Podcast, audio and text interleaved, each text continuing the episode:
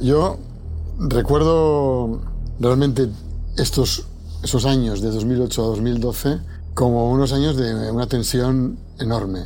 Lo último que queríamos era éramos alarmar a, todos los clientes de, de, Bankia, ¿no? Pero por otro lado nosotros teníamos que informar. Y, y realmente los bancos estaban cada vez peor. Un banco se basa en un principio no escrito, que es una, una sensación de confianza. Nosotros sabemos perfectamente que el dinero de la gente no está ahí en montoncitos esperando a que venga. Que el dinero no está, está invertido. Y por lo tanto no pueden ir, porque si van, bloquean el banco. Entonces, tenemos que informar de la realidad, porque esta es nuestra, nuestra obligación. Pero no podemos decir que las cosas están muy mal sin estar absolutamente seguros, porque entonces podríamos crear la profecía autocumplida. Si nosotros nos ponemos a escribir que un banco está muy mal todos los días, ese banco, aunque no esté mal, acabará mal. Acabará probablemente quebrado.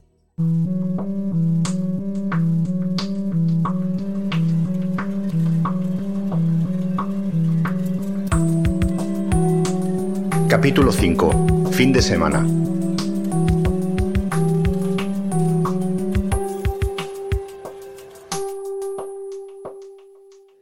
Viernes 4 de mayo de 2012. Estamos en mitad de un puente de mayo. El calendario de festivos nos dice poco a los periodistas, porque el periódico sale todos los días y en las redacciones siempre hay alguien. Íñigo, ese día, está en Miguel Yuste esperando a que se cuelguen en la página de la Comisión Nacional del Mercado de Valores las cuentas de Bankia del año 2011, auditadas por Deloitte, y que la entidad tiene que entregar a la CNMV.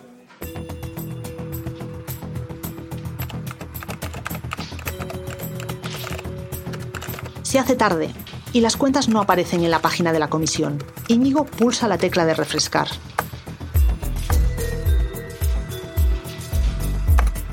Vuelve a pulsarla. La pulsa de nuevo. Así durante horas. Y las cuentas siguen sin aparecer. Hola, buenas tardes. Eh, soy Íñigo Barrón del país. Nosotros estamos aquí trabajando, dábamos por hecho que se iban a entregar las cuentas las cuentas al final se entregan a última hora y cuando las vemos mm, comprobamos que no están auditadas. Presentar las cuentas sin auditoría es una irregularidad tremenda. Las empresas que cotizan en bolsa deben presentar unas cuentas supervisadas por un auditor externo, supuestamente imparcial, para que los ciudadanos decidan si invierten en esos valores. Y resulta que el auditor de Bankia no ha querido responsabilizarse de las cuentas del banco. Ahora sabemos que esto fue la punta del iceberg de una pelea terrorífica que mantiene rato con Deloitte y con el socio, Francisco Celma, para pedirle que le entregase como sea la auditoría de las cuentas. Bien, Francisco Celma se niega a entregárselas porque dice que antes le falta toda una documentación que no le están entregando y que sin esa documentación él no puede auditar las cuentas. La documentación no se le entrega porque no tenían cómo justificar un montón de provisiones, de ingresos, de situación, y, como no pueden entregarle lo que les pide el auditor, el auditor les dice que no, que no les va a auditar. La CNMV se encuentra de repente con este problema y dice, bueno, pues que suban las cuentas, las coloquen en la, en la web, pero sin auditoría. Nosotros llamamos a Bankia y decimos, ¿por qué no hay auditoría? Y la respuesta de Bankia fue, mira, es que como somos siete cajas de ahorros, tenemos tanto lío en la fusión de todos los balances de las siete cajas que al auditor no ha dado tiempo a hacer la auditoría y por eso no tenemos, pero la tendremos dentro de unas semanas. Por supuesto, no, no era cierto. Presentar las cuentas sin auditoría sería bastante para derribar a Rato. Pero es que además, esa noche...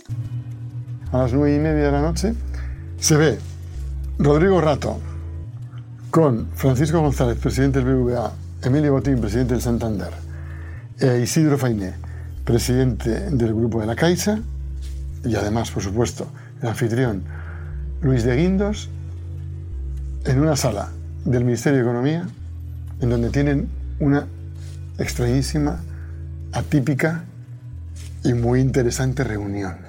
Gracias a las declaraciones de los protagonistas en el juicio, podemos imaginar cómo fue aquella cena. El ministro Guindos y los cuatro banqueros más importantes del país se reúnen alrededor de la mesa, con un menú muy ligero a base de sándwiches, para transmitirle a uno de ellos que ya no es bienvenido en el club. La reunión comienza con algunos comentarios rutinarios sobre la crisis, el euro, pero poco a poco la conversación va centrándose en lo que los banqueros denominaron en el juicio el elefante en la habitación, es decir, Bankia. Era un problema muy grave y que había que abordarlo. Y que si no se abordaba el problema de Bankia, iba a arrastrar al sistema financiero, porque la confianza es muy importante en este tipo de, inversores, y, y, cuanto más se tardaba, peor. Ha confesado el propio Francisco González, él llevó a la voz cantante. Al principio le dijeron, ¿cómo ves el banco? Y él dijo, pues necesitado de 7.000 millones, y fue eh, Francisco González y le dice, a rato, mira Rodrigo, esas cifras no son reales. A mí lo que me dicen es, que tú necesitas entre 15.000 y 20.000 millones. Yo personalmente creo que le dije al señor Rato que lo mejor era que él dimitiera, ¿eh? que dimitiera porque no, no, iba a poder conseguir ese capital de 15 o 20 mil millones, no lo iba a poder conseguir. Él era una persona súper relevante en España y fuera de España, con un enorme prestigio, y, lo mejor para todos era que dimitiera y que diera paso a una solución, digamos, mm, eh, viable. Y la solución viable era poner muchísimo dinero por parte del Estado. Yo creo que eso no era muy compatible con que el señor Rato siguiera en la presidencia. Pero bueno, es una opinión. Junto a González se alinea Botín y Fainé se mantiene más neutral. Emilio Botín, que había percibido también este problema enorme de que todo el mundo fuera de España solo les hablaba de Bankia y que al final también a ellos les estaba afectando, pues toma un papel menos decisivo, pero confirma los números que dice eh, González y por lo tanto también en, contra de Ratón. Al parecer, Fainé se queda contemporizando y Guindos no toma un papel activo, consciente de la situación tan peculiar que supone que un ministro de Economía junte a los competidores en una misma sala y sugiera que un banquero tenga que marcharse y no lo esté haciendo el Banco de España. ¿Y cómo reacciona Rato? ¿Se da al fin por enterado? Rato pide tiempo. Pide que le den tiempo para demostrarles que él mm, puede tener un plan de saneamiento y le piden los detalles. Y dice, de acuerdo, el domingo traigo los detalles a la misma hora. Según hemos eh, sabido posteriormente, Rato sale de, allí al filo de las 11, que es cuando acaba aquella cena, y convoca en ese mismo momento a los principales directivos y se pasan trabajando todo el sábado entero y gran parte del domingo, incluso en el propio domicilio de, de Rato. Elaboran una serie de mm, informes bastante sesudos en apariencia, voluminosos, y con toda esa información se va rato a la segunda y definitiva cena. El domingo 6 de mayo de 2012, en el mismo sitio y con el mismo catering, tan frugal y austero como dos días antes, los cuatro banqueros y el ministro vuelven a sentarse a la mesa. En esa cena van mucho más al grano y Rato, según llega, empieza a explicar su plan de saneamiento. Según cuentan, enseguida la cara de Francisco González y la de Emilio Botín son de un descreimiento absoluto. Le cuestionan los puntos más importantes que está explicando y al poco tiempo Rato se da cuenta de que no le iban a creer y que su plan no tenía salida. Los ecos de esta lucha feroz llegan entonces a oídos de Íñigo, que recordemos que está pasando un puente de mayo la mar de movido en la redacción del país. A nosotros nos llegan informaciones de que esto se estaba gestando. Recuerdo algunas llamadas que hice y me empiezan a decir, sí, efectivamente, el gobierno quiere hacer un cambio en Bankia. Bankia necesita dinero y el dinero exige un cambio. Bueno, Empiezo a hacer más llamadas, intentar tener detalles, corroborarlo por varios lados. Y a esto de las seis y media o siete consigo tener ya un poco el dibujo de una historia general, no una historia con grandes detalles, una historia en la que se decía que el gobierno iba a inyectar un dinero importante en Bankia y que entendía que esto conllevaba cambios en la gestión. Recuerdo la tensión de, aquel, de aquella tarde-noche del domingo, eh, con llamadas del periódico, llamadas del responsable de cierre, del responsable de, de la edición de aquel día, porque era una información muy comprometida para el periódico.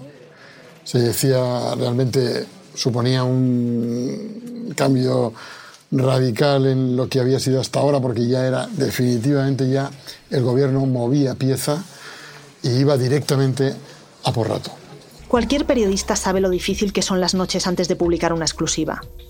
Muchas cosas pueden fallar incluso si la información es buena, y un desmentido en un pequeño detalle basta para perder la credibilidad. La historia de Íñigo iba en primera página del periódico. Al día siguiente se levantó sabiendo que una tormenta de esas características solo puede crecer y crecer. Las cosas no suceden de manera inmediata, porque Rato trata de utilizar una última carta, la de la política.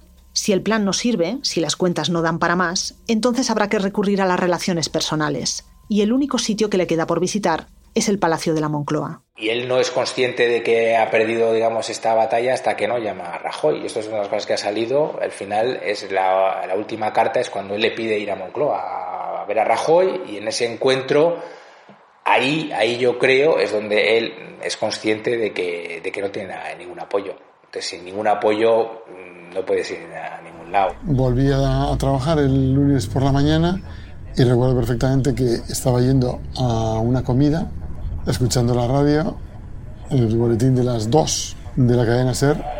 El hasta ahora presidente de Bankia, Rodrigo Rato, ha presentado este lunes su dimisión.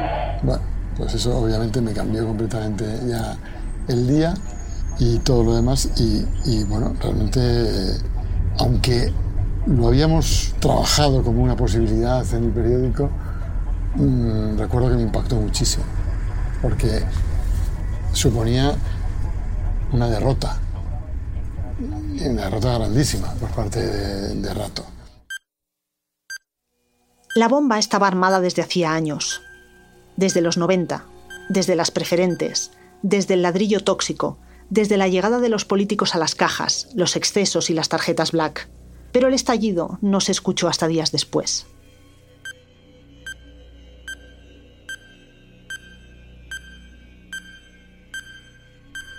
Guindos recurrió a José Ignacio Goyrigolzarri para proponerle ser presidente de Bankia. Había sido consejero delegado de BBVA y tenía el prestigio del sector. A no se le hacía un favor, sino todo lo contrario. Eso le daba un estatus de independencia distinto al de sus predecesores.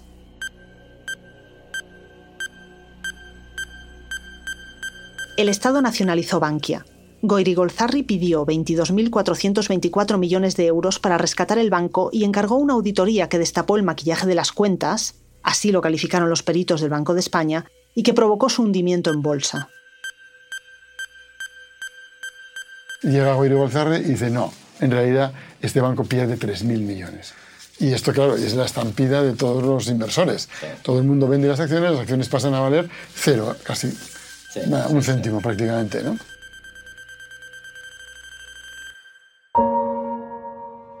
Suspendida la cotización de Bankia, la Comisión Nacional del Mercado de Valores lo hace de forma cautelar antes del Consejo de Administración de la entidad que se reúne para aprobar su plan estratégico. Un plan la bomba de Bankia hizo explotar todo el sistema financiero español. El Estado tuvo que pedir a Europa un rescate de 100.000 millones de euros. Mm, nosotros ya sabíamos que se iba a pedir ese dinero porque a través del Ministerio de Economía nos lo habían comentado. Faltaba el acto oficial pero es verdad que nos sorprendió que fuera el presidente de gobierno en una sala importante del Palacio de la Moncloa el que convocara a los medios para mm, decir que España iba a pedir ese dinero. Lo que se acordó ayer fue una apertura de una línea de crédito para nuestro sistema financiero. Cuando un Estado pide 100.000 millones a la comunidad eh, europea, quiere decir que está en una situación gravísima. Y es lo que estaba en riesgo, que el euro se fuera definitivamente, saltara por los aires y fuera España la que causara ese problema. Y yo creo que ahí el presidente de gobierno intentó quitarle hierro a la situación, acabando la rueda de prensa con una cierta prisa ¿eh? y hablando de que se iba a ver a España porque esperaba que, que, ganara el partido y tenía que coger el avión. La finalización. para Silva, Silva, puede ser bueno, vamos, Sesgo. Toma. ¿Por qué es tan importante rescatarles? Porque realmente lo siguiente a un banco con problemas que no es rescatado es un banco que cierra sus oficinas y los depositantes corren riesgo de quedarse sin los depósitos. En España y en la Unión Europea están protegidos hasta 100.000 euros por cada titular de cada cuenta corriente. Pero realmente no había dinero para pagar 100.000 euros a cada titular de cuenta corriente de Bankia. Entonces el Estado no podía permitir un escándalo social, una revuelta social, que es lo que hubiera pasado si Bankia hubiera quebrado y hubiera cerrado sus oficinas. El problema que estaba detrás es que algunos estados no podían rescatar sus bancos. Y si sus bancos no, no, no, no eran rescatados por el Estado, realmente se iba a provocar un pánico financiero que iba a afectar directamente a la deuda pública de cada estado. ¿Todo esto iba a pasar sin que nadie pidiera responsabilidades? ¿Eran suficientes las dimisiones de los ejecutivos de Bankia? Podría haber sido así. Pero la caída de Bankia acabó siendo el símbolo de la crisis, y las oficinas como la de Víctor Fernández se llenaron de clientes enfurecidos.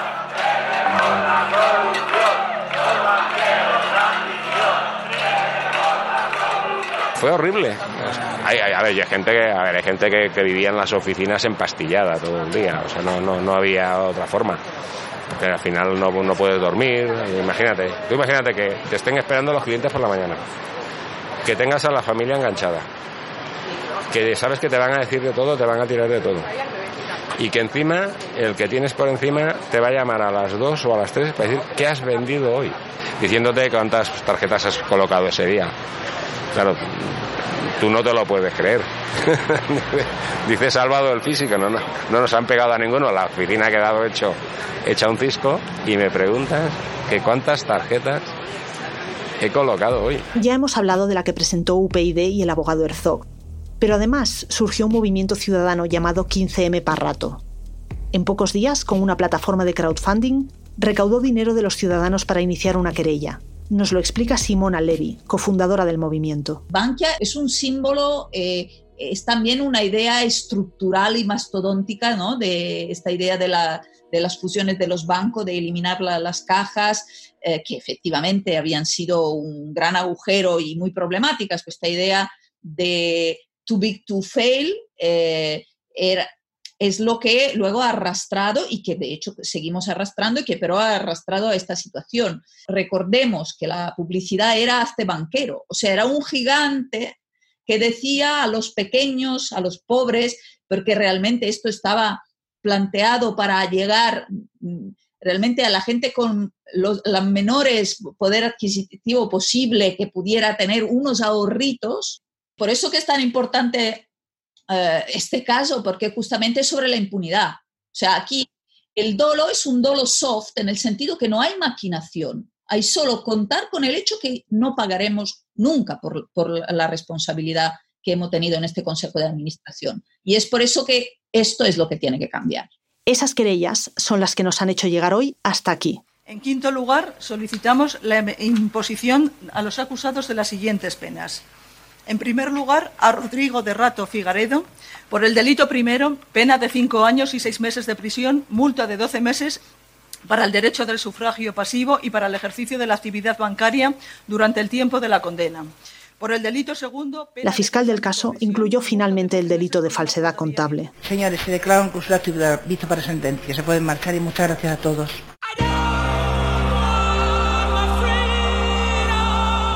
Muchos de los hombres que estuvieron en lo más alto y ocuparon los despachos de los bancos más poderosos del país no acabaron bien. Francisco González dejó la presidencia del BBVA tras desvelarse que había contratado a una empresa para espiar a sus adversarios. ¿Usted llegó a conocer o hablar en algún momento con el señor Villarejo? No conozco de nada. A Rodrigo Rato se le acumularon los problemas con la justicia Ingresó en prisión por el caso de las tarjetas Black y la agencia tributaria lo acusa de haber defraudado más de 6 millones de euros. Ha sido poco antes de la una de la tarde. Rato entraba en la cárcel tras ser condenado en el caso de las tarjetas Black. Miguel Blesa fue condenado a seis años como máximo responsable del uso ilícito de las tarjetas Black, pero no llegó a cumplir su pena. El 19 de julio de 2017 fue hallado muerto en una finca de caza con un disparo de escopeta en el pecho. La autopsia confirmó que se había suicidado.